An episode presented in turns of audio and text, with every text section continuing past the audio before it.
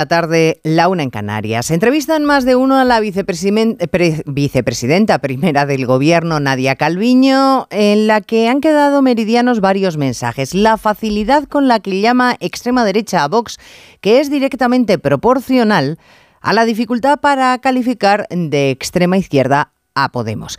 Y no es que ella quiera defender a los morados, a los que por otro lado considera irrelevantes en la política económica de los últimos cuatro años. Es que para Calviño uno es extremo y el otro no lo es. Ha sido bastante más clara y contundente la vicepresidenta en otras dos ideas. En que Pedro Sánchez es una persona absolutamente de fiar que hace todo en beneficio de su país sin pensar un minuto en él mismo.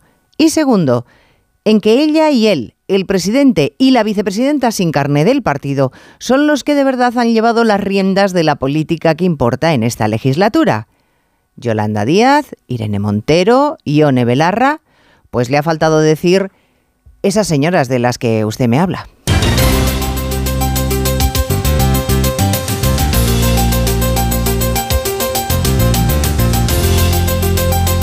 En Onda Cero, Noticias Mediodía, con Elena Gijón.